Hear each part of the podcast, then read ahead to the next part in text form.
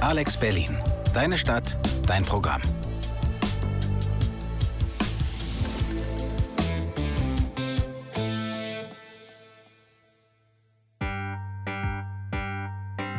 Brandenburg in drei Worten.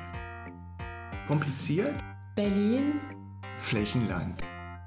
Damals, heute, übermorgen. Der Podcast mit Menschen in Brandenburg. Ein Projekt, acht KulturarbeiterInnen der FH Potsdam, produziert mit Alex Berlin auf 91.0. So, hallo und herzlich willkommen. Heute unter anderen technischen Umständen nicht aus dem Alex Berlin Studio, sondern aus unserem improvisierten Heimstudio. Ich bin Eileen. Und ich bin Rike und wir sprechen heute über Bildungschancen und Berufsperspektiven. Wir haben uns unter anderem gefragt, wie unterscheidet sich das Bildungssystem der DDR von unserem heutigen in Brandenburg? Welche Möglichkeiten und Hindernisse gab es damals und heute für junge Menschen? Was passierte eigentlich nach der Schule? Und inwiefern hat sich unser Blick auf Arbeit verändert? Wie in jeder Folge haben wir Eindrücke für euch mitgebracht von jungen Erwachsenen von heute und aus den Jahren 89 und 90. Und durch das Thema begleitet uns heute Henry Bernhard live übers Telefon aus Erfurt. Schön, dass Sie da sind, Herr Bernhard. Hallo nach Brandenburg. Würden Sie sich einmal kurz selbst vorstellen für unsere HörerInnen? Ja, mein Name ist Henry Bernhard, ich bin 50 Jahre alt, bin in Thüringen aufgewachsen und bin seit äh, knapp 30 Jahren Journalist, hauptsächlich Radio, ein bisschen Fernsehen auch zwischendurch, habe viele lange Stücke gemacht, 20 Jahre lang Radio-Feature und bin jetzt seit sechs, sieben Jahren Korrespondent äh, für Deutschlandfunk und Deutschlandfunk Kultur und Deutschlandfunk Nova in Thüringen. Schön, vielen Dank, dass wir Sie dabei haben. Ähm, wir gehen direkt in den ersten Block rein, oder? Ja, würde ich auch sagen. Eine Sache, die uns ja alle eint, ist, dass wir zur Schule gegangen sind. Und Bildungssystem ist aber nicht gleich Bildungssystem, denn da hat sich in den letzten 30 Jahren ganz schön viel verändert. In Brandenburg besuchen die meisten Schüler in sechs Jahre die Grundschule und gehen anschließend entweder auf eine Oberschule oder eine Gesamtschule oder ein Gymnasium. Ähm, während der Vereinigung von der Bundesrepublik Deutschland und der DDR haben 1993 29 Prozent der SchülerInnen das Abitur abgelegt. Ähm, dabei lag die Quote von SchülerInnen spezifisch in Brandenburg, die das Abitur machten, 2018 schon bei 47 Prozent. Heutzutage streben also mehr SchülerInnen denn je in Deutschland das Abitur an. In der DDR besuchten fast alle SchülerInnen gemeinsam bis zur 10. Klasse die Polytechnische Oberschule, die sie dann mit dem Standardschulabschluss verließen.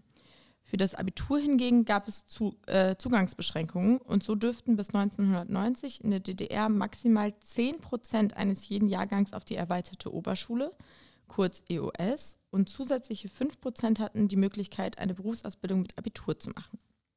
Unsere ersten Eindrücke kommen heute einmal von Ramona und von Dirk. Ramona ist aus Zossen und wurde 1970 geboren. Sie schildert uns ihren Eindruck vom Weg zum Abitur in der DDR.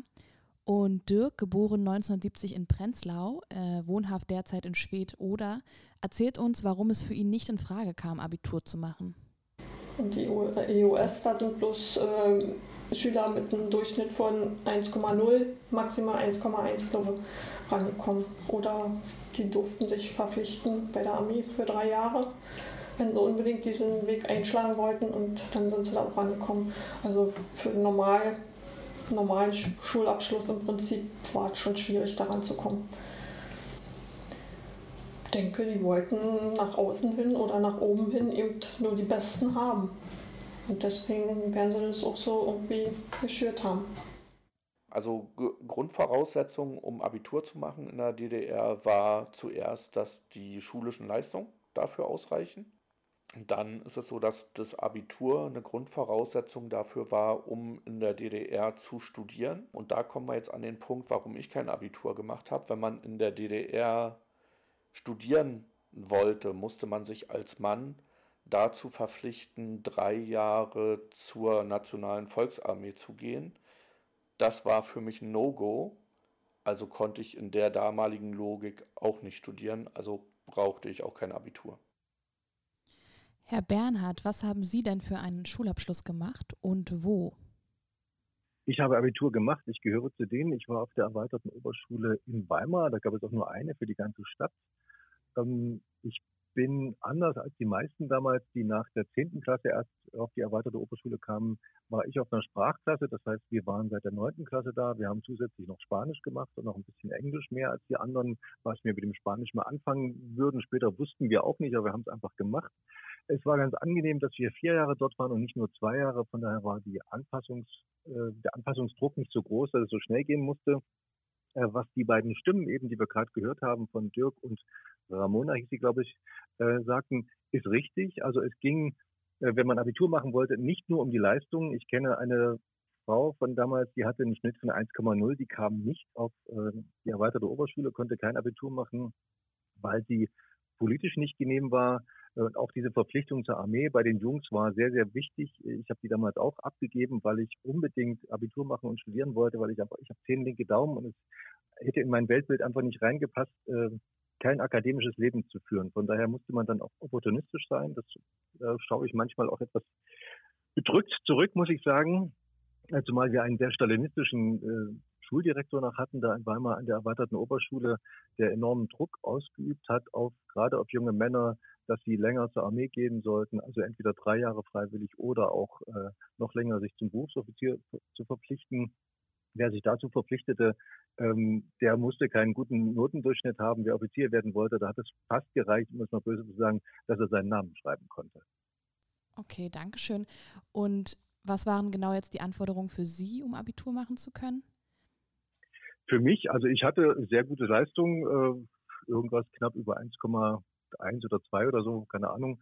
Ähm, und ich war auch angepasst, ich war in der FDJ aktiv, ich hatte mich zu diesen drei Jahren Armee verpflichtet, obwohl wir natürlich alle riesen Angst davor hatten vor diesen drei Jahren Armee, weil die Armee in der DDR ja schon sowas wie ein, ja, wie ein Gefängnis war, würde ich mal sagen, aus dem man kaum rauskam.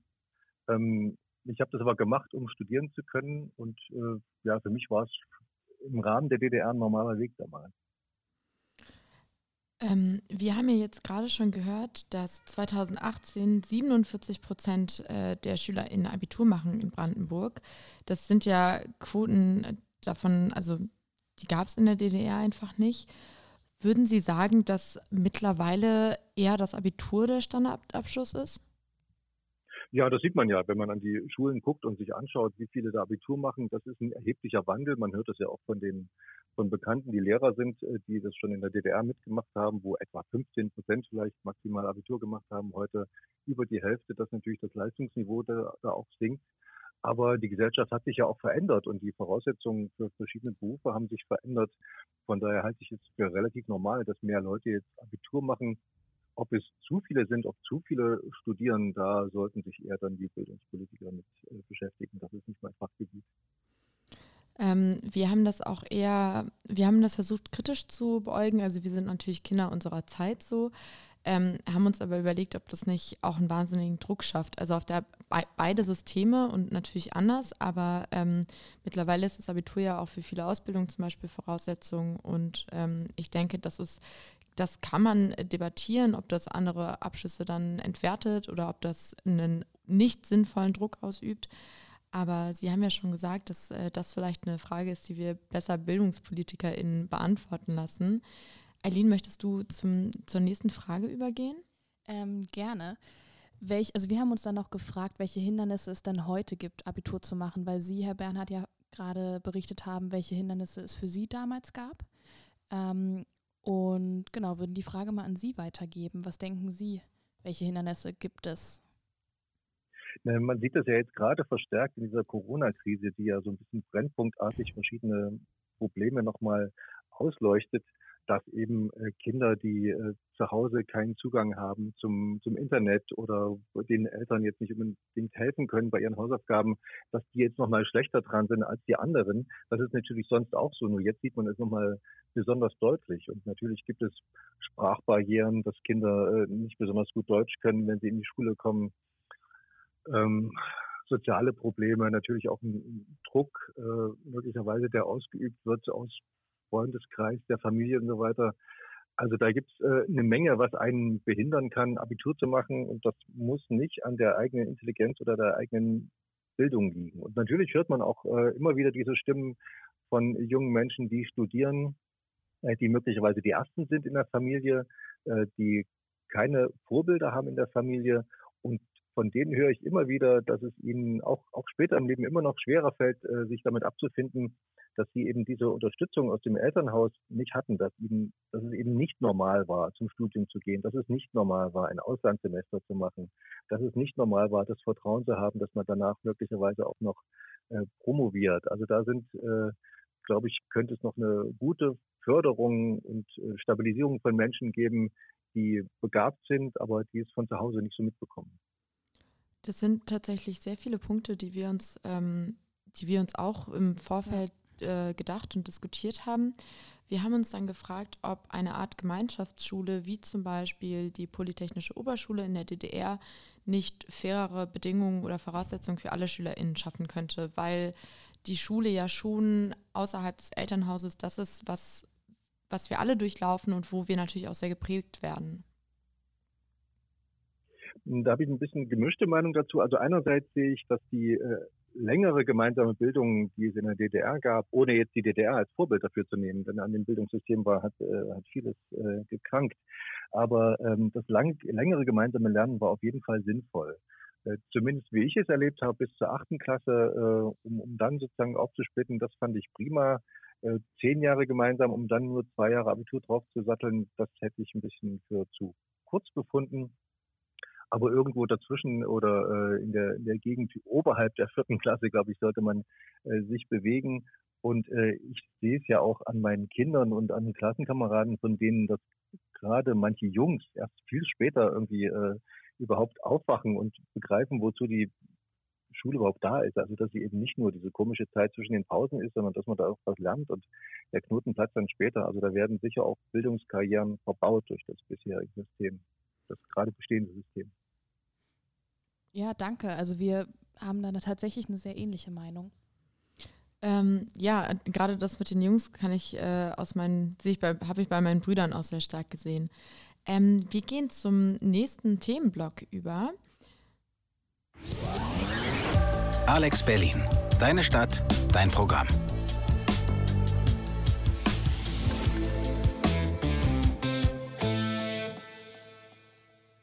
Herr Bernhard, Sie haben ja gerade schon erzählt, dass Sie sich äh, verpflichtet haben für die Nationale Volksarmee. Waren Sie denn nach der Schule bei der Nationalen Volksarmee?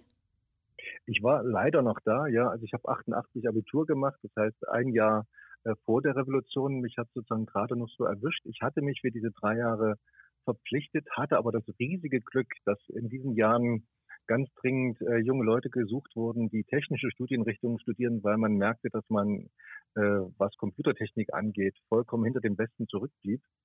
Deswegen mussten Leute, die Mathematik, Physik, äh, Elektrotechnik ähm, und so weiter studieren wollten, nur ein Dreivierteljahr zur Armee gehen, also auch nur die Hälfte des Grundwehrdienstes, der ja anderthalb Jahre war. Das war ein Riesenglück, da waren wir alle sehr, sehr froh drüber zumal wir dann äh, auch in der, in der, Einheit bei der Armee dann alles ähm, Abiturienten waren, äh, die sozusagen auf dem gleichen Level und auch in dem gleichen Alter waren. Und ähm, ich habe die Armeezeit als sehr repressiv in Erinnerung. Es hat sich angefühlt wie Gefängnis. Ich war, glaube ich, dreimal zu Hause in einem Dreivierteljahr. Ähm, es war im Nachhinein für eines gut, denn die NVA war wie so ein Brennglas wiederum äh, in der DDR, denn sie hat das äh, repressive Machtgefüge in der DDR und die Herrschaft der, der SED über alles äh, nochmal sehr verdichtet für mich und mir ist dort vieles klar geworden. Also es war für mich ein wunderbarer Rausschmeißer aus der DDR, muss ich sagen, äh, so dass ich der auch wirklich keine einzige Träne nachgeweint habe. Und ich kann mich auch entsinnen, ich war dann 1989 in Dresden auf den Demonstrationen mit dabei. Und da wurden erstmal so Forderungen gesammelt. Was will man denn von der Zukunft? Wie stellt man sich in, in Land und Zukunft vor? Und da weiß ich noch, dass ich vorgerufen habe, ein, ähm, ein Wehrersatzdienst wäre ganz wichtig. Also, dass Leute nicht gezwungen werden, mit der Waffe in der Hand Dienst zu tun. Also, das war sozusagen mein Effekt der NVA in der DDR. Das ist super spannend. Wir kommen auch auf den Wehrersatzdienst gleich nochmal ähm, zurück. Ähm, was wir uns gefragt haben, als wir die Eindrücke und die Gespräche geführt haben mit BrandenburgerInnen, ist, kennen Sie den Begriff Spatensoldaten? Ja, natürlich, klar. Das war uns allen sehr vertraut. Das waren Soldaten, die äh, den Wehrdienst verweigert haben. Sie wurden dennoch zur NVA eingezogen, mussten aber nicht mit der Waffe in der Hand dienen. Deshalb hatten sie einen Spaten auf den Schulternstücken und sie konnten auch keine, äh, keine höheren Dienstgrade erreichen. Ich weiß noch, wenn ich die im Zug sah, wir mussten ja damals immer in Uniform reisen, wir durften nicht in Zivil raus, habe ich einen Mordsrespekt gehabt vor denen, was sie für einen Mut hatten, äh, für ihre Vorstellung ihres Lebens einzustehen, ob sie nun Pazifisten waren oder ob sie diesem Land einfach nicht dienen wollten. Ich hatte einen Mordsrespekt vor denen, hätte auch gern so viel Mut gehabt, hatte ich aber nicht. Und ich weiß, ich war vor einigen Wochen, als man gerade noch so reisen durfte, äh, auf Rügen in Prora. Dort ist ja ein großes äh, KDF-Bad, also Kraft durch Freude der Nazis, die das dort gebaut haben.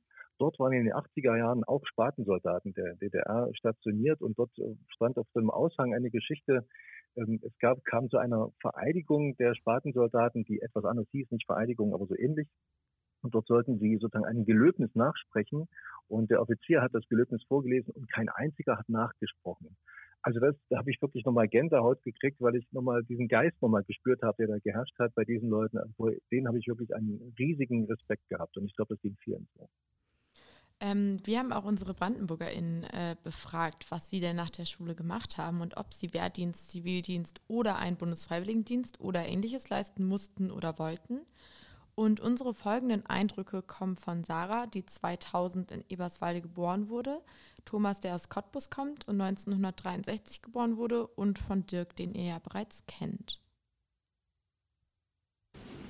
Ich habe nach dem Abi ein Jahr äh, Bundesfreiwilligendienst gemacht, bei uns in der Stadt Eberswalde im Kulturamt tatsächlich, wodurch ich dann auch gemerkt habe, dass ich mich für dieses ganze Thema sehr interessiere und bin dann auch auf den Studiengang durch Zufall tatsächlich gestoßen.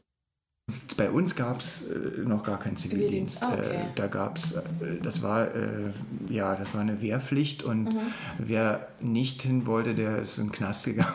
Ja, ja. ja also, da, also es gab gerade mal für Leute, die wirklich äh, das aufgrund äh, ihrer, kirchlichen Hintergrundes irgendwo konnten das durchsetzen, dass sie keinen Dienst an der Waffe.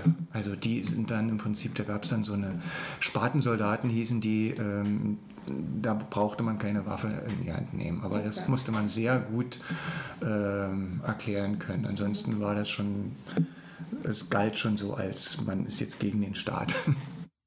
Wenn die DDR weiter bestehen geblieben wäre, hätte ich anderthalb Jahre Wehrdienst leisten müssen. Dadurch, dass die Wende kam, konnte ich dann frei wählen und Zivildienst machen. Wir haben ja gerade schon gehört, dass äh, Sie, Herr Bernhard, äh, Wehrpflicht hatten. In der DDR, nochmal als Background-Info, wurde im Allgemeinen, ähm, gab es ein Wehrpflichtgesetz aus dem Jahr 16, 1962 zu einem Grundwehrdienst von 18 Monaten und den mussten fast alle Männer absolvieren. Äh, es gab kein alternatives Angebot von einem Zivildienst und es konnten eigentlich nur Mitglieder der Kirche ab 1964 als Bausoldaten ihren Wehrdienst ohne Waffe ableisten.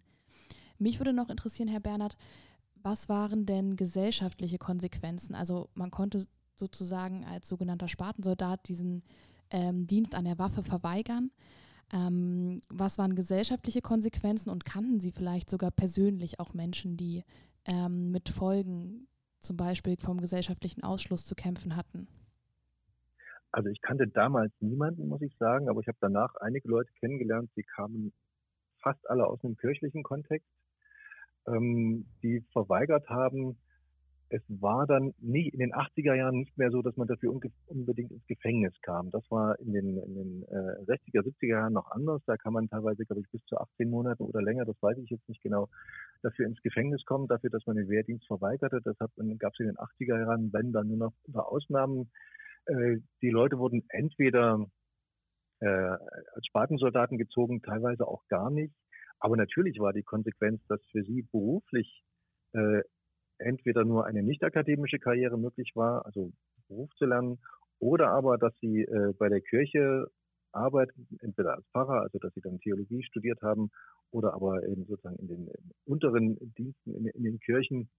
Ähm, das waren die Konsequenzen. Da war die DDR sehr deutlich. Also da hat sie auch keinen keinen keinen Spaß, äh, ne, das ist eine falsche Formulierung. Da hat sie wenige Ausnahmen eigentlich zugelassen, möchte ich sagen. Aber damals kannte ich keinen. Erst später habe ich sie kennengelernt. Ähm, heutzutage ist die Wehrpflicht ja ausgesetzt und damit seit 2011 auch der Zivildienst weggefallen, der die häufigste Art des Wehrersatzdienstes war. Ähm, einmal für die Menschen, die das vielleicht gar nicht mehr kennen. Während eines Zivildienstes, der seit den 1990ern kontinuierlich von 20 auf 6 Monate gekürzt wurde, leisteten Menschen ehrenamtliche Arbeit im sozialen Bereich, zum Beispiel in Krankenhäusern, in der Pflege oder in Kindergärten. Und anstelle des Zivildienstes ähm, oder der, äh, der Wehrpflicht gibt es heute den Bundesfreiwilligendienst und viele weitere Möglichkeiten, ein freiwilliges Jahr oder ein sogenanntes Gap Year durch Work and Travel, also das Arbeiten für Unterkunft und Reisen zu gestalten. Verlässliche Zahlen dazu, wie viele SchülerInnen insgesamt ein Jahr Pause zwischen dem Schulabschluss und Studium oder Ausbildung machen, gibt es keine. Allerdings konnten wir herausfinden, dass sich im März 2020 512 Menschen unter 27 in Brandenburg im Bundesfreiwilligendienst befanden. Daneben haben wir eine Erhebung des Bundesministeriums für Familie, Senioren, Frauen und Jugend gefunden.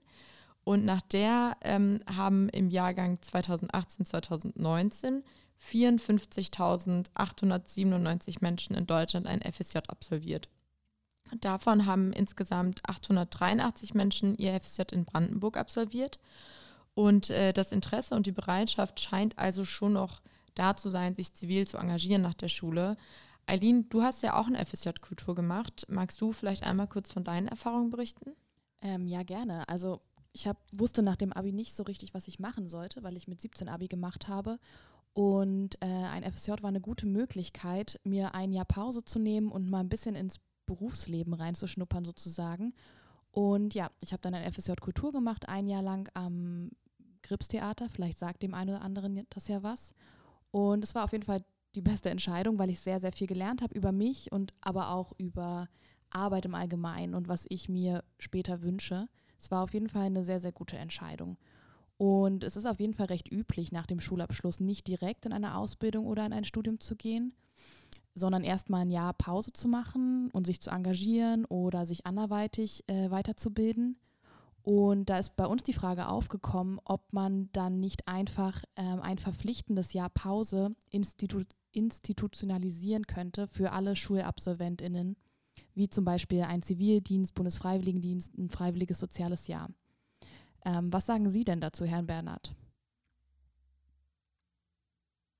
Einen verpflichtenden Dienst halte ich nicht für besonders gut. Also ich komme ja, wie wir schon gehört haben, aus dem Osten und äh, mit Pflichtdiensten habe ich so ein bisschen meine Schwierigkeiten. Ich glaube, man soll die Bedingungen für freiwillige Dienste sehr gut gestalten und ich habe es ähm, bei meinen Kindern gesehen, bei vielen anderen jungen Leuten auch gesehen, dass die sehr gern irgendwas machen in, im Freiwilligendienst, wo wie auch immer, dass sie da in dieser Zeit eine Menge lernen können und eben gerade dadurch schon was lernen, indem sie sich selbst sowas suchen müssen und nicht äh, irgendwo hingezwungen werden. Also ich bin sehr dafür, sowas zu stärken, auszubauen, zu fördern aber ich wäre gegen einen Zwangsdienst. Ist äh, eine interessante Ansicht. Daran habe ich noch gar nicht gedacht, dass man genau das Gegenteil bewirken könnte und eventuell auch die Freude nehmen, weil Sie haben ja recht. Also ich habe mir das ja auch so zum Beispiel freiwillig ausgesucht. Ähm, interessante Ansicht auf jeden Fall. Ja, und ich meine, ich habe es auch, äh, ich habe selbst kein Auslandssemester gemacht, weil ich damals es ein bisschen verpennt habe, war, habe also auch nie im Ausland gelebt, aber es war mir äh, für meine Töchter enorm wichtig, dass die eine Auslandserfahrung haben, dass sie nach der Schule erstmal rausgehen, dass sie was anderes erleben. Sie sind beide im Ausland gewesen, einer in Frankreich, einer in Spanien. Und sie sind auch als andere wiedergekommen, als sie gegangen sind. Und das hat ihnen sehr, sehr gut getan, allen beiden. Ja, also wir stimmen dem auf jeden Fall zu und äh, würden weitermachen mit dem nächsten Block. Alex Berlin. Deine Stadt, dein Programm.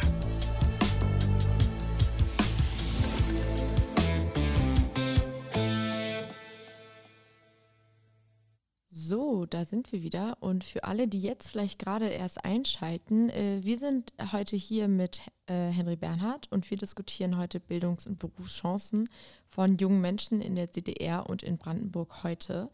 Und unser nächstes Thema sind Barrieren auf dem Weg ins Studium.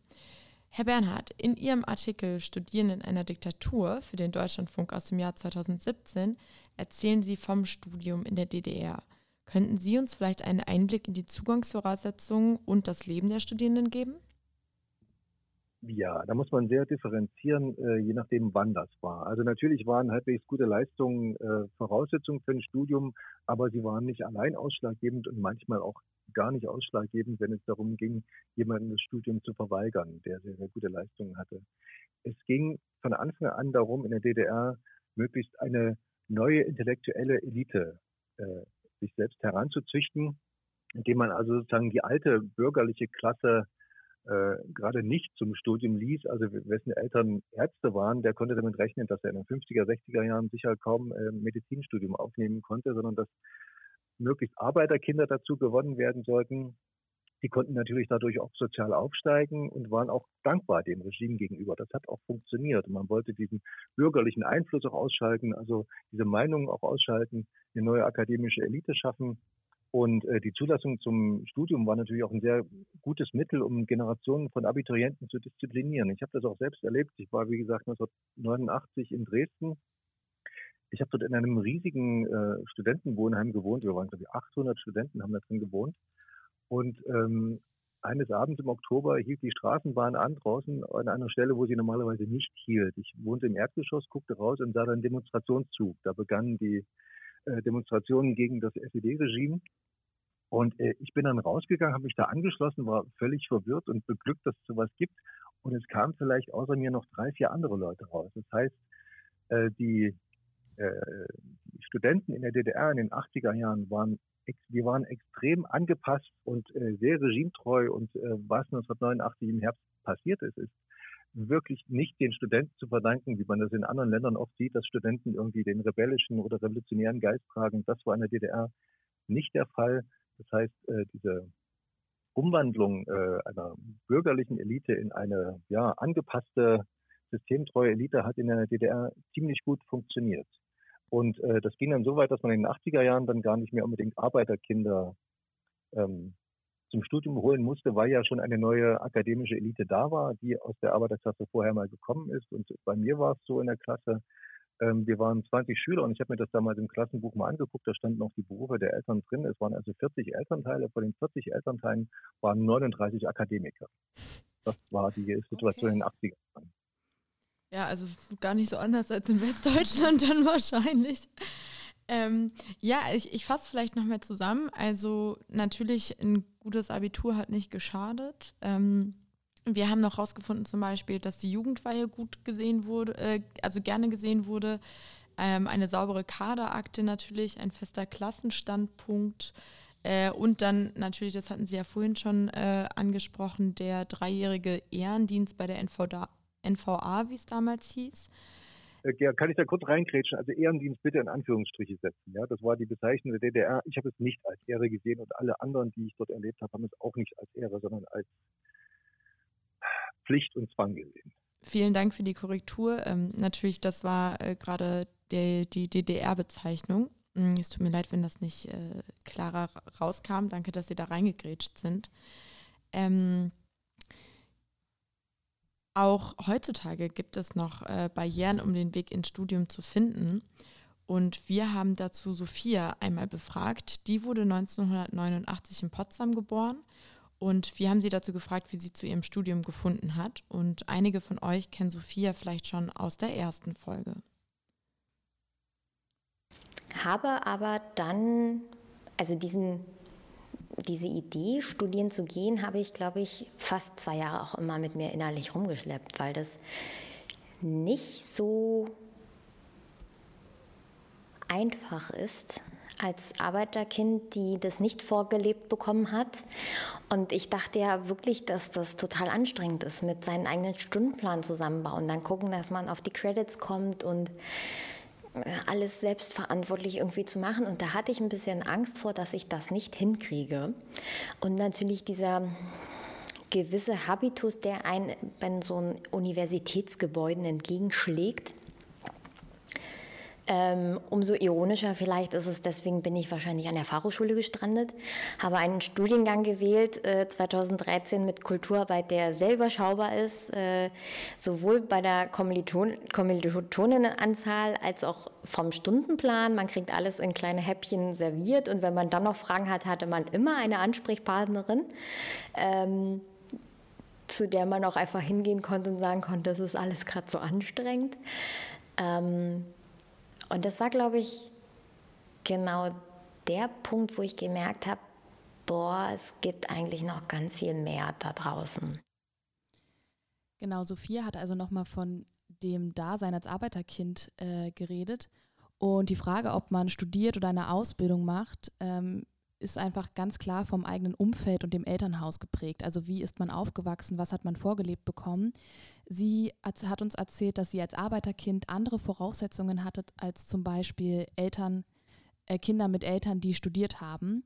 Das Deutsche Studentenwerk führt alle drei Jahre eine Sozialerhebung durch, das heißt eine Langzeitstudie zur wirtschaftlichen und sozialen Lage der Studierenden in der BRD. Und aus der 21. Sozialerhebung aus dem Jahr 2016 können wir entnehmen, dass ca. 48, der 48 Prozent der Studierenden kein Elternteil haben, das studiert hat, also zu, zu den sogenannten Arbeiterkindern gehört.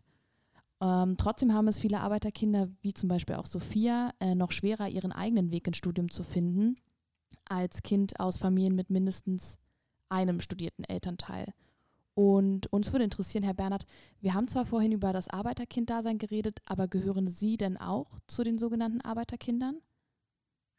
Das kommt auf die Definition an. Also meine Eltern waren beide Akademiker, mein Vater hatte zwei Ingenieure, meine Mutter war Lehrerin, aber äh, nach Definition der DDR war ich Arbeiterkind, weil mein Vater, bevor er studiert hat, einen Beruf gelernt hat und da man sozusagen immer Arbeiter- und Bauernstaat sein wollte und auch ähm, das zur eigenen Legitimation brauchte, hat man alle Menschen, die mal irgendwann einen Beruf gelernt haben, auch weiterhin dann als Arbeiter äh, geführt in der Statistik. Das war sowohl für die Parteimitgliedschaft wichtig, als auch dann für den Zugang der Kinder zum Abitur oder zur erweiterten Oberschule. Von daher habe ich als äh, Arbeiterkind gezählt und viele andere in meiner Klasse sicher auch, aber das war reines Blendwerk. Und hatten Sie das Gefühl, dass Sie sich mehr Unterstützung gewünscht hätten während des Studiums oder vor allem auf dem Weg ins Studium? Nein, nein, nein, da, da hätte ich keine Unterstützung weiter gebraucht. Also in der, das DDR-Studium kannten meine Eltern ja auch. Äh, das hat sich nicht so erheblich geändert. Und, aber ich habe ja nur ein Semester in der DDR studiert, dann bin ich äh, nach Göttingen gegangen und habe was völlig anderes studiert. Ähm, da war ich erstmal sehr auf mich allein gestellt. Natürlich, konnten mir meine Eltern auch nicht helfen, weil wir haben es ja eben schon mal gehört, dann plötzlich äh, Stundenplan selbst zusammenstellen und so weiter und erstmal den Westen auch begreifen, die, die, die freie Welt begreifen. Da habe ich ein paar Semester dafür gebraucht, aber ich habe einen Mordspaß dran gehabt, um alles selbst festlegen zu können. Und ich hätte auch nicht gewollt, dass mir irgendjemand was vorschreibt. Äh, da war natürlich prinzipiell die Unterstützung des Elternhauses da, aber inhaltlich konnten sie da nicht viel unterstützen. Ähm, würden Sie denn sagen, also Sie hatten jetzt natürlich äh, Eltern, die selber in der DDR studiert haben, aber glauben Sie, dass ArbeiterInnenkinder eine besondere Unterstützung erfahren haben? Gab es da irgendwie Programme für oder äh, brauchten die, die Kinder die Unterstützung vielleicht gar nicht, weil das alles so fest im System eingebunden war, dass das ähm, ja von, von sich aus funktioniert hat? Also es gab da meiner Meinung nach, äh, meines Wissens nach, keine besondere Unterstützung während äh, des Studiums, was nicht so dramatisch war, weil das, das Studium in der DDR derartig verschult war, dass es eigentlich eine Fortsetzung der Schule äh, sozusagen nur für ältere äh, Schüler war. Äh, also es gab ja feste Seminargruppen, es gab feste Stundenpläne, da gab es die Wahlmöglichkeiten, bewegten sich möglicherweise im Bereich von irgendwie zwei, drei Prozent. Alles andere äh, stand fest. Es gab aber die Arbeiter- und Bauernfakultäten, äh, in zwei, drei Städten, nageln die mich nicht fest drauf, äh, wo besonders ähm, Kinder, Jugendliche aus äh, Arbeiterfamilien zum Abitur geführt werden sollten. Das gab es, aber die haben eine größere Rolle noch in den 50er, 60er Jahren gespielt. In den 80er Jahren waren die dann schon eher zur neuen ähm, Elitebildung dann da. Ähm, wir haben uns außerdem auch gefragt, äh, was es denn noch für weitere Hindernisse gab, um zu studieren oder einen Ausbildungsplatz zu finden, ähm, auch heute noch.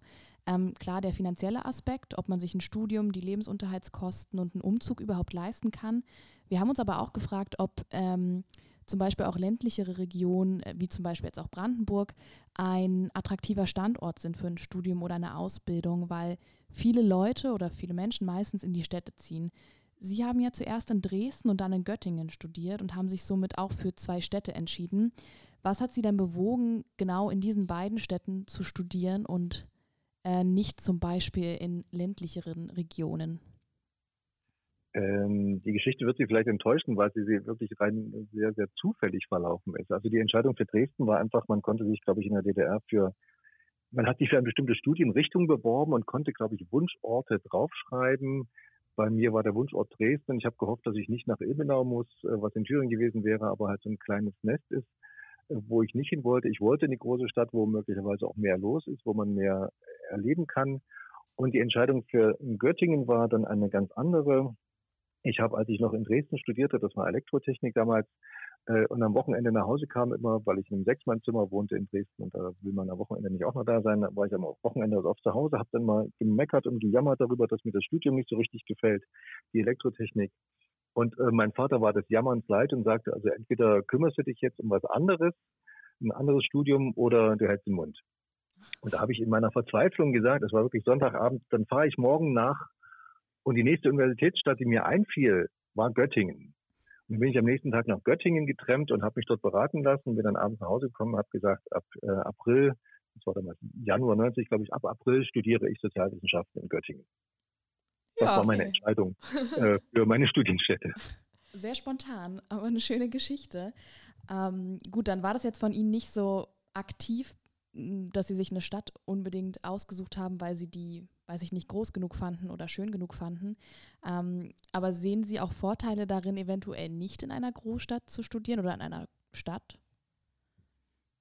Naja, wenn man nicht vom Studium abgelenkt werden möchte, wenn man äh, sehr konzentriert studieren möchte, wenn man weiß, dass man vielleicht äh, lieber auf Partys geht, als zu studieren, dann mag es vielleicht richtig sein, in einer kleineren Stadt zu studieren. Aber natürlich äh, lebt dort auch das, das, das Abenteuer. Also da kann ich auch jeden verstehen, der da hingeht. Aber für manche Leute, die vom Land äh, kommen, ist ja schon Weimar eine große Stadt. Also ich habe dort auch schon unterrichtet an der Bauhaus-Uni in Weimar und die sagten auch, Weimar, das ist toll, da sind so große Häuser und mein Weimar hat gut 60.000 Einwohner. Das ist immer eine Frage der Perspektive. Ja, das stimmt wohl. Einfach äh, gemessen daran, wo man selber natürlich auch herkommt. Ja. Und was dann einfach am Ende des Tages die eigenen Präferenzen sind und wo man dann auch einen Platz findet. Ne? Also ja ähm, ich meine, ich habe auch, ich habe schon an verschiedenen Orten studiert und äh, häufig ist es ja dann auch einfach eine Frage, wo habe ich mich beworben, wo bin ich reingekommen. Ähm, aber bevor man überhaupt dazu kommt, sich für einen Studienort oder einen Ausbildungsplatz zu entscheiden, muss man sich ja erstmal überlegen, was will ich eigentlich machen? So. Und da gibt es ja so die Klassikerfrage, äh, was wolltest du als Kind mal werden? Und äh, Eileen, was war denn so dein Traumberuf? Ja, also witzigerweise wollte ich als erstes Gartenarchitektin werden. Keine Ahnung, wie ich darauf gekommen bin. Ich glaube, ich wusste damals gar nicht genau, äh, was eine Gartenarchitektin macht. Aber später wollte ich dann tatsächlich auch ernsthaft Journalistin werden. Ähm, wie sieht es denn bei dir aus, Rike? Ähm, ich hatte eine ganze Reihe von Traumberufen und um ehrlich zu sein, habe ich die Suche, glaube ich, auch noch nicht ganz abgeschlossen. Aber das Erste, woran ich mich jetzt so erinnern kann, ist, dass ich mal Archäologin und Paläontologin werden wollte. Wirklich. Äh, ich fand das alte Ägypten spannend, ich fand Dinos spannend und ich wollte das erkunden und ausbuddeln. Und ähm, meine Mama hat dann irgendwann mal so ein Plastikdino für mich in der Sandkiste verbuddelt und ich fand das ganz toll, das da irgendwie auszugraben. Ähm, Herr Bernhard, hatten Sie einen Traumberuf als Kind? Traumberuf, ähm, also ich Sie hatten mir vorher schon gesagt, worum es etwa gehen soll. Ich habe mir Gedanken gemacht. Ich glaube, ich wollte sehr lange, wollte ich mal Offizier auf dem Schiff werden, also auf der Handelsmarine, so technischer Offizier. Ähm, sozusagen die Verbindung von Technik und rauskommen aus diesem kleinen Land DDR, was ja sehr eng begrenzt war und äh, mit sehr hohen Mauern ringsrum. Das war so eine Vorstellung von mir. Das äh, wurde mir aber sehr schnell bedeutet, dass ich das nicht machen dürfte, weil ich Verwandtschaft im Westen hatte und da die Gefahr gesehen wurde, dass man abhaut. Ich wollte später mal zur Kriminalpolizei, das hätte ich ganz spannend gefunden. Da wurde mir das Gleiche beschieden, dass es auch nicht geht, wegen der Westverwandtschaft. Dann hätte ich irgendwie diplomatischen Dienst äh, gern gemacht, wiederum auch, um mal was von der, von der Welt zu sehen. Da gab es wieder die gleichen Restriktionen. Dann hätte mich Anglistik mal interessiert, also die englische Sprache mochte ich sehr. Da hätte ich aber erstmal ein Lehrerstudium anfangen müssen, um dann später möglicherweise zu wechseln. Also das war aber auch stark reglementiert. Ähm, das fiel alles weg und dann habe ich am Ende dann Elektrotechnik studiert, was mich schon interessiert hat, aber es war nicht so mein Hit. Und wie gesagt, das habe ich ein Semester gemacht.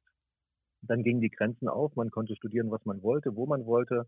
Und dann habe ich mich für Sozialwissenschaften entschieden. Das war so eine Mischung aus Politik, Publizistik, VWL, Völkerrecht, also so eine gesunde Mischung an Halbwissen auf vielen Gebieten. Und das hat mich dann letztlich auch zum Journalismus geführt und war wahrscheinlich genau das Richtige für mich.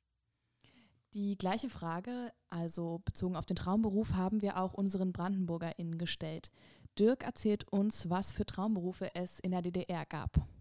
Also in der DDR war das so, dass es im, im Kindergarten fing das ja schon an, das ist cool, ein Bauarbeiter zu sein, das ist cool, ein Soldat bei der Nationalen Volksarmee zu sein, das ist cool, ein Volkspolizist zu sein, das ist cool, eine Krankenschwester zu sein, das ist cool, ein Lehrer zu sein. Ja, und dann vielleicht noch irgendwie so fünf Berufsrichtungen irgendwie so. Und dann stand es da halt so mit zehn Möglichkeiten da. Und so in der, in der Hinsicht, dass man jetzt vielleicht so einen Traum entwickeln konnte, dass man gesagt hat, ich will jetzt Raketenwissenschaftler werden. Das hat in dem Alter noch nicht stattgefunden.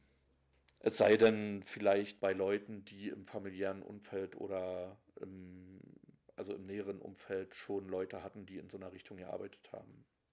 Wir wurden halt nicht so entwickelt als Persönlichkeiten, dass wir jetzt als Teenager schon so eine klaren Vorstellungen von solchen Dingen haben konnten, wenn das nicht aus dem direkten Umfeld gefördert wurde.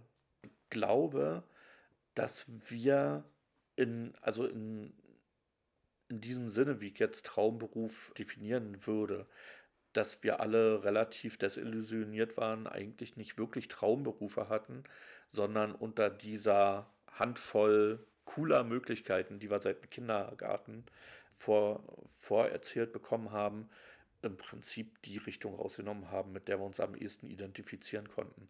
Aber so Traumberuf würde ich das nicht nennen. Sie haben uns ja gerade äh, schon erzählt, wie Sie ungefähr zum Beruf äh, des Journalisten gekommen sind und dass sich der Wunsch tatsächlich dann ja, ein bisschen durch Reglementierung auch entwickelt hat. Ähm, die Anzahl an Möglichkeiten in der DDR, die einem vorgestellt wird, wurden, waren laut Dirk ja eher begrenzt. Was denken Sie, woran das lag?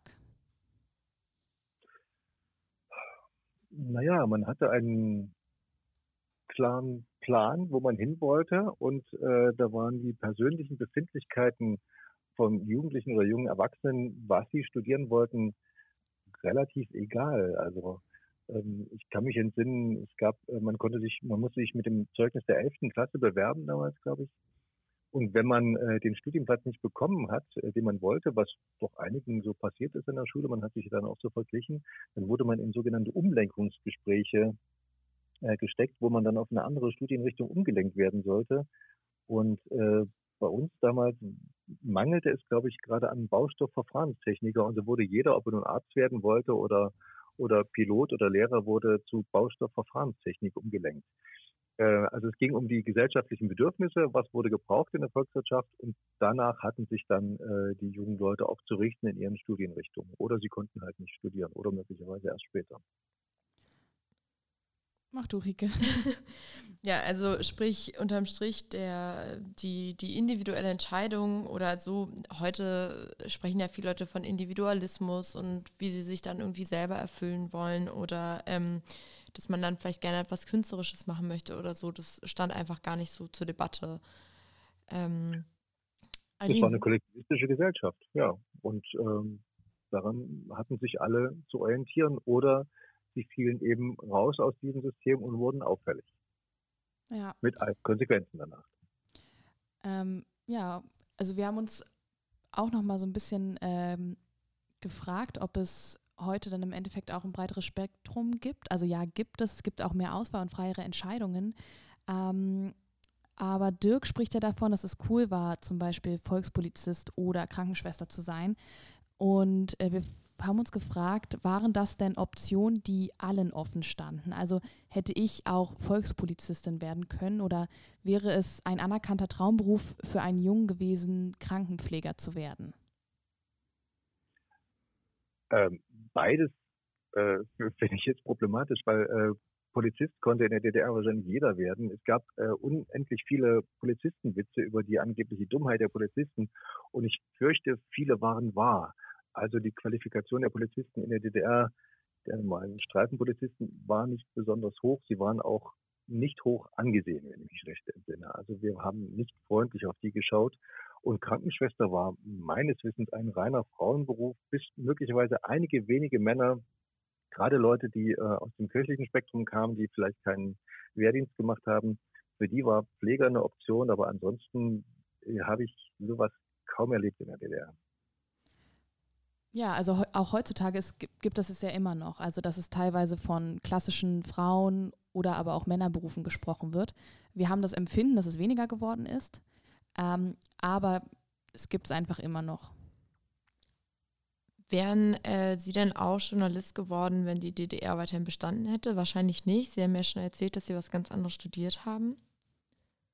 Ähm, ich wäre Elektroingenieur geworden. Äh, ich hätte wahrscheinlich das halbwegs okay gemacht, aber ich wäre nie ein begeisterter Ingenieur gewesen, der große Erfindungen äh, vorangebracht hätte. Nein, Journalist wäre ich in der DDR nicht gewesen, weil es den Journalismus äh, oder den oder das, was wir heute als Journalismus verstehen, weil es das in der DDR eigentlich nicht gegeben hat. Also ähm, das waren letztlich Parteiverlautbarungen mit ein paar Nischen, die es gegeben hat, möglicherweise was in Richtung Musik ging und so weiter oder auch im, Hörspiel-Feature, was ja dann schon wieder kein Journalismus ist beim Hörspiel. Aber ansonsten äh, war, waren die Medien in der DDR äh, extrem gelenkt von oben von der SED. Also das wäre für mich nichts gewesen dabei. Also auch einfach ein komplett anderer Arbeitsalltag dann am Ende, ne? Also gar nicht so das äh, Recherche oder Investigative vielleicht, sondern ja, ich, ich finde, ich glaube, die Beschreibung Parteiverlautbarung äh, trifft da wahrscheinlich ganz gut. Ähm, wollen wir zum nächsten Block übergehen? Ja, Was gerne. meinst du? Alex Berlin. Deine Stadt, dein Programm.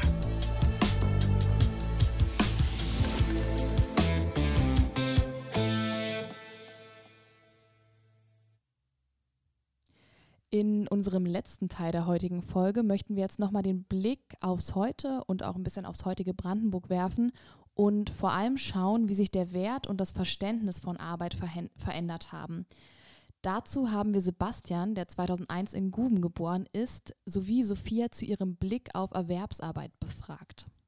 Im Abi habe ich gemerkt, dass sehr, sehr viele in die Verwaltung wollten. Vor allem, also ich habe viele, die irgendwie in die Politikverwaltung wollten. Also so im, in der Stadtverwaltung oder in, auch im Bundestag haben sich viele beworben. Ich glaube, das ist gerade so ein Trend für alle, die nicht unbedingt ein Studium machen wollen, die wollen irgendwie in der Verwaltung.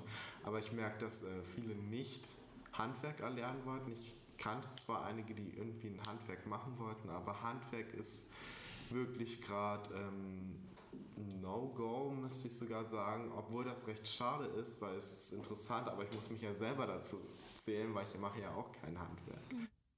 Aber ich habe auch anschließend gemerkt, ähm, ich möchte diesen Beruf auch nicht ausüben, bis ich zur Rente gehe oder bis ich in die Rente komme, ähm, weil das mir dann an vielen Ecken doch nicht so spektakulär war. Das war mir an manchen Stellen einfach zu langweilig. Um auf Sebastian zurückzukommen, ähm, er sagt, dass eine Ausbildung im Handwerk heutzutage mittlerweile ein No-Go für viele Leute in seinem Alter geworden ist. Das ist natürlich eine krasse Aussage, die nicht stellvertretend für die ganze Generation ist. Jedoch habe ich zum Beispiel auch die letzten Jahre mitbekommen, dass äh, die Handwerkskammer dringend neue Lehrlinge sucht und mittlerweile auch intensiv auf Messen oder Plakaten in der Stadt wirbt. Herr Bernhard, würden Sie unseren Eindruck bestätigen, dass es eine Art Werteverschiebung von Ausbildungsberufen jetzt speziell im Handwerk gibt? Ja, das können wir überall lesen und ich kriege es ja auch gerade hier in Thüringen noch deutlicher mit. Also im Osten äh, gibt es ja aufgrund des Knicks nach 1989, also es wurden weniger Kinder geboren, es sind viele abgewandert, gibt es extrem wenig junge Leute, die überhaupt noch eine Ausbildung machen könnten. Das heißt, die, ähm, die Firmen suchen händeringend nach jungen Leuten, die eine Ausbildung machen, also was vor 10, 15 Jahren noch andersrum war, dass man nach einer Lehrstelle suchte, ist heute komplett andersrum. Äh, und das wird auch Auswirkungen auf die Wirtschaft haben. Also hat sie auch schon, dass Handwerksbetriebe auch nicht größer werden können, als sie jetzt schon sind, dass sie möglicherweise kleiner werden oder irgendwann auch dicht machen müssen. Ähm, da hat eine Verschiebung stattgefunden und das ist sicher auch nicht ähm, gesund für eine Gesellschaft. Ähm, unsere These vor unserem Gespräch jetzt heute, und ich glaube, die hat sich jetzt eigentlich bestätigt, ähm, ist, dass der Wert der Arbeit, die man ausgeführt hat, früher eher daran hing, was jetzt stützende Berufe des DDR-Systems waren. Ähm, und dass das natürlich damit zusammenhing, was für Arbeitskräfte die DDR brauchte. Und ähm, heute haben wir den Eindruck, dass es häufig eher daran gebunden ist, wie viel man denn später mit diesem Beruf verdienen kann und welche Aufstiegschancen möglich sind. Ähm, er steht so ein Stück weit stellvertretend für die zwei verschiedenen Systeme, also einmal eine sozialistische Diktatur und dann der Kapitalismus und die damit verbundenen inneren Einstellungen auf der anderen Seite. Wie wurde denn Wertschätzung für die Arbeit in der DDR geäußert, Herr Bernhard? Na, die DDR war eine Arbeitsgesellschaft. Das, hat, das heißt, sie hat vieles über die, über die Arbeit, über die Firmen auch äh, definiert. Es fand auch viel Leben in den Firmen statt. Also gab Betriebskindergärten, es gab Betriebsferienheime, es gab Betriebssportgruppen. Also die, die Identifikation vieler Leute mit ihrem Betrieb war relativ groß. Es gab ja auch wenig Fluktuation. Die Leute sind oft lange geblieben in ihren Firmen. Ähm, Arbeit stand immer im Mittelpunkt dieser Gesellschaft. Äh, natürlich auch mit dem mit der Schattenseite, dass es eine, mh, hm, ich möchte nicht freudlose Gesellschaft sagen, aber eine Gesellschaft, die sehr darauf ausgerichtet war, eben auf die Arbeit, auf das Produzieren von Dingen und alles, was drumherum stattfand, äh, spielte da halt nicht so die große Rolle und schon gar nicht Selbstverwirklichung. Ähm, ähm, wir haben äh, darüber hinaus äh, einmal abgesehen davon, was für eine Rolle Arbeit im persönlichen Leben spielt oder in einer Gesellschaft, äh, den Eindruck, dass sich aber auch der Blick auf die Wertigkeit verschiedener Berufe verändert hat und dass da jetzt aktuell wieder ein Wandel stattfindet. Also wir haben jetzt gerade, wo wir das aufnehmen, April 2020 und ähm, durch die Corona-Krise haben wir den Eindruck, dass sich halt der Blick auf verschiedene Berufe gerade verändert. So wird zum Beispiel aktuell immer wieder darüber diskutiert, was sogenannte systemrelevante Berufe sind und wie diese entlohnt werden sollen. Ähm, und vielleicht erfolgt dann damit auch eine gesteigerte Wertschätzung in der Bevölkerung und eine Verbesserung von Arbeitsbedingungen. Ähm, eine Branche, die schon immer unter prekären Bedingungen gearbeitet hat und welche durch jegliche Krisen hart getroffen wird, ist die Kulturbranche. Und dementsprechend wird jetzt aktuell auch viel über den Stellenwert und die Systemrelevanz von Kultur gesprochen. Für uns als angehende Kulturarbeiterinnen ist die Frage nach der gesellschaftlichen Relevanz von Kulturschaffenden natürlich sehr interessant. Was ist denn Ihre persönliche Einschätzung dazu, also zu der ähm, Systemrelevanz von Kulturschaffenden und von Kultur? Na, ich finde einen interessanten Effekt, den es jetzt durch die Corona-Krise gibt, dass man überhaupt anders über Systemrelevanz nachdenkt. Dieser Begriff Systemrelevanz, ich habe ihn kennengelernt äh, mit der Finanzkrise vor gut zehn Jahren. Da waren plötzlich die Banken systemrelevant und mussten gerettet werden. Und heute ist es plötzlich die Kassiererin an der Kasse oder der Mann, der den Müll wegfährt oder die Krankenschwester, die sich um die Kranken kümmert. Plötzlich sind das ganz andere Berufe. Und es sind interessanterweise jetzt oft schlecht bezahlte Berufe. Und ich denke und hoffe, dass sich da in Zukunft auch was ändern wird, dass man anders auf diese Berufe schauen wird. Und bei der Kunst ist natürlich so eine Sache, man könnte jetzt einerseits sagen, äh, das ist jetzt erstmal verzichtbar, wir können auch ohne, aber ich glaube, dadurch, dass viele von uns jetzt auch zu Hause sitzen, äh, merken sie erstmal auch erstens, was ihnen fehlt, wenn sie eben nicht ins Theater, ins Kino, äh, in Ausstellungen, sonst wohin gehen können, in Konzerte. Äh, dass sie merken, wie wichtig ihnen das ist und dass ihnen natürlich auch gerade diese Dinge, die sie aus der Konserve genießen können, zu Hause noch, Filme, Musik und so weiter, dass sie merken, dass ihnen das auch über eine schwierige Zeit hinweg hilft. Also ich glaube, Künstler müssen sich jetzt richtig positionieren und ihre Stimme auch erheben, damit man sieht, was und hört, was einem fehlt und das auch in Zukunft äh, klar machen. Wie könnte man denn Kultur entsprechend fördern, vor allem zum Beispiel jetzt in Krisenzeiten? Naja, zurzeit geht es einfach darum, äh, die nackte Existenz von vielen äh, solo-selbstständigen Künstlern äh, zu retten. Also die jetzt keine Engagements mehr haben, Sänger, die nicht mehr auftreten können, zum Beispiel Schauspieler, die gerade nicht spielen können, weil nicht mehr gedreht wird. Ähm, und es geht darum, die Institutionen zu erhalten, also Theater, Museen, Kinos. Ähm, da positionieren sich ja die Bundesländer unterschiedlich dazu und alle schauen auch so ein bisschen nach Berlin auf die Kulturstaatsministerin, dass da nochmal ein großer Topf in Berlin äh, vom Bund geöffnet wird, der ja eigentlich für die Kultur nicht zuständig ist, aber natürlich äh, die, über die größeren Finanzen verfügt. Äh, letztlich geht es darum, äh, Geld äh, in das System zu bringen, damit Strukturen und Menschen äh, in ihrer Existenz überleben können, damit sie danach, wenn wir wieder rauskommen, irgendwie aus dieser Krise noch da sind. Denn wenn, wenn also eine Institution einmal verschwunden ist, dann wird sie nicht wieder neu erfunden. Ja, und um, um nochmal auf Sophias Kommentar äh, zurückzukommen, sie hat ja angesprochen, dass nicht nur gesellschaftliche Wertschätzung oder Gehalt jetzt eine Rolle spielt für sie, sondern vor allem der Beruf an sich.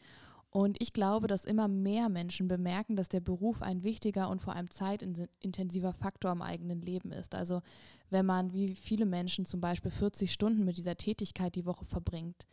Ähm, obwohl ich trotzdem hinzufügen möchte, dass Arbeit damals in der DDR aber aus meiner Sicht auch heute immer noch Mittelpunkt des Lebens ist. Ähm, genau. Also der, Ruf, der Beruf muss heutzutage nicht nur Rechnungen bezahlen, sondern im besten Falle auch noch Spaß machen, einen erfüllen und dann am besten auch noch fordern. Und in der DDR war natürlich eher der Aspekt der Systemrelevanz und Förderung der Gesellschaft wichtig, also das Arbeiten für die Gesellschaft ähm, wobei es heute eher eine Verschiebung äh, zur individuellen Entwicklung ähm, gibt. Also was möchte ich vor allem, wie kann ich mich am besten entfalten, entwickeln. Ähm, also egal ob Kapitalismus oder Sozi Sozialismus, die Arbeit spielt eine sehr, sehr große Rolle. Und viele Menschen definieren sich heutzutage tatsächlich auch über ihre Arbeit. Und da ist bei uns die Frage aufgekommen, ob das so sein muss, also ob sich das nicht irgendwie aufbrechen lässt, weil die Frage ist, wollen wir unser eigenes Leben so stark nach unserer Arbeit ausrichten? Naja, es kommt darauf an, ob man was gefunden hat, wo man sich selbst wiederfindet. Also mein Leben ist enorm an meiner Arbeit ausgerichtet und auch viele private Beziehungen, die ich habe, habe ich durch meine Arbeit ähm, gefunden. Freunde, Bekannte, Kollegen. Äh, ich liebe meinen Job und äh, ich habe noch nie am Sonntagabend gedacht, glaube ich, äh, was für ein Mist, morgen muss ich wieder arbeiten gehen. Äh, und ich habe, glaube ich, in meinem Leben einen miesen Arbeitstag gehabt und ich arbeite jetzt schon fast 30 Jahre. Also ich glaube, ähm, das ist natürlich auch ein Glück, sowas gefunden zu haben. Ähm, und äh, wenn man sowas gefunden hat, dann kann man sich auch voll darauf konzentrieren und da auch seinen Sinn finden. Aber es sollte auch noch was dagegen, daneben geben, denn äh, erstens kann es auch noch mal anders kommen. Das sieht man ja jetzt gerade in dieser Zeit. Und natürlich hört man irgendwann auch mal auf mit Arbeiten und äh, dann sollte man nicht in ein Loch fallen. Außerdem gibt es natürlich eine Menge interessante Dinge noch neben der Arbeit. Wenn ich nicht so was gefunden habe, was mich so begeistert, dann, ähm, oder anders gesagt, ähm, ich habe auch meinen Kindern immer gesagt, macht was, was euch interessiert. Guckt nicht von Anfang an drauf, was man damit verdienen kann, sondern macht das, was euch interessiert. Wenn es euch wirklich interessiert, wenn ihr für irgendetwas brennt, dann werdet ihr auch damit ähm, euer Leben verbringen können und es finanzieren können. Und ähm, ja, das war für mich wichtig, ihnen mitzugeben und so sehe ich das auch für mich. Ja. Ähm, das finde ich einen sehr schönen Rat tatsächlich und äh, ich glaube, den kann man sich gut zu Herzen nehmen. Ähm, was mir so auffällt, jetzt in meiner Generation oder auch Leu bei Leuten, die ich kenne, ist, dass Arbeit natürlich, natürlich ist Arbeit wichtig, so, klar. Aber ich habe den Eindruck, dass es manchmal schon ein bisschen extremer annimmt. Also das zeigt sich dann zum Beispiel daran, dass es in einigen Kreisen angesehen ist, besonders viele Stunden und Überstunden zu arbeiten. Und eine Forderung, die ähm, auch jetzt gerade immer wieder laut wird, ist die nach dem bedingungslosen Grundeinkommen. Herr Bernhard, finden Sie das eine sinnvolle Herangehensweise und würden Sie Ihren Beruf noch ausüben, wenn es das bedingungslose Grundeinkommen geben würde? Ich habe mich da mit einem Freund, einem Kameramann drüber, mal drüber unterhalten, als wir einen Film gedreht haben, ob wir denn, wenn wir jetzt im Lotto gewinnen würden, weitermachen würden. Und wir haben das beide bejaht. Wir würden also weitermachen. Dennoch glaube ich, ähm, es gibt nicht so viele Menschen, die jeden Tag gern zur Arbeit gehen. Und ich glaube auch, dass äh, das Einkommen eine wichtige Motivation ist und auch eine wichtige Anerkennung für das, was man tut. Also ich bin kein Freund des ähm, Grundeinkommens äh, ohne Gegenleistung. Natürlich muss für jeden die Existenz gesichert sein, die, die materielle Existenz, egal ob er arbeitet oder nicht. Das ist eine Frage der Menschenwürde. Aber darüber hinaus finde ich schon, äh, ist eine wichtige Frage der Motivation auch, äh, die man erhält dadurch, dass man etwas verdient für seine Arbeit. Ja. Dankeschön. Ähm, eine sehr schöne Ansicht, wie wir finden.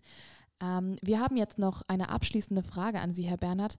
Wie würden Sie denn Brandenburg in drei Worten beschreiben? Groß, weit, grün, leer.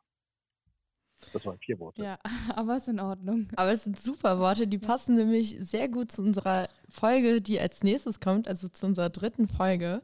Äh, lasst euch überraschen. Ihr werdet wahrscheinlich heraushören, was ich meine. Vielen Dank, äh, Herr Henry Bernhard, für das Gespräch heute und äh, natürlich auch wieder an unsere GesprächspartnerInnen aus Brandenburg aus der heutigen Folge. Das waren Ramona, Dirk, Sophia, Sarah, Thomas und Sebastian. Also vielen Dank, Herr Bernhard. Schön, dass Sie bei uns waren. Hat mir Spaß gemacht. Schön, uns Tschüss. auch. Ja, uns auch.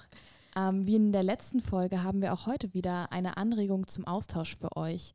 Ähm, wie sieht es denn bei euch aus? Welchen Stellenwert hat Arbeit in eurem Leben und zum Beispiel dem eurer Freundinnen? Und seid ihr damit zufrieden?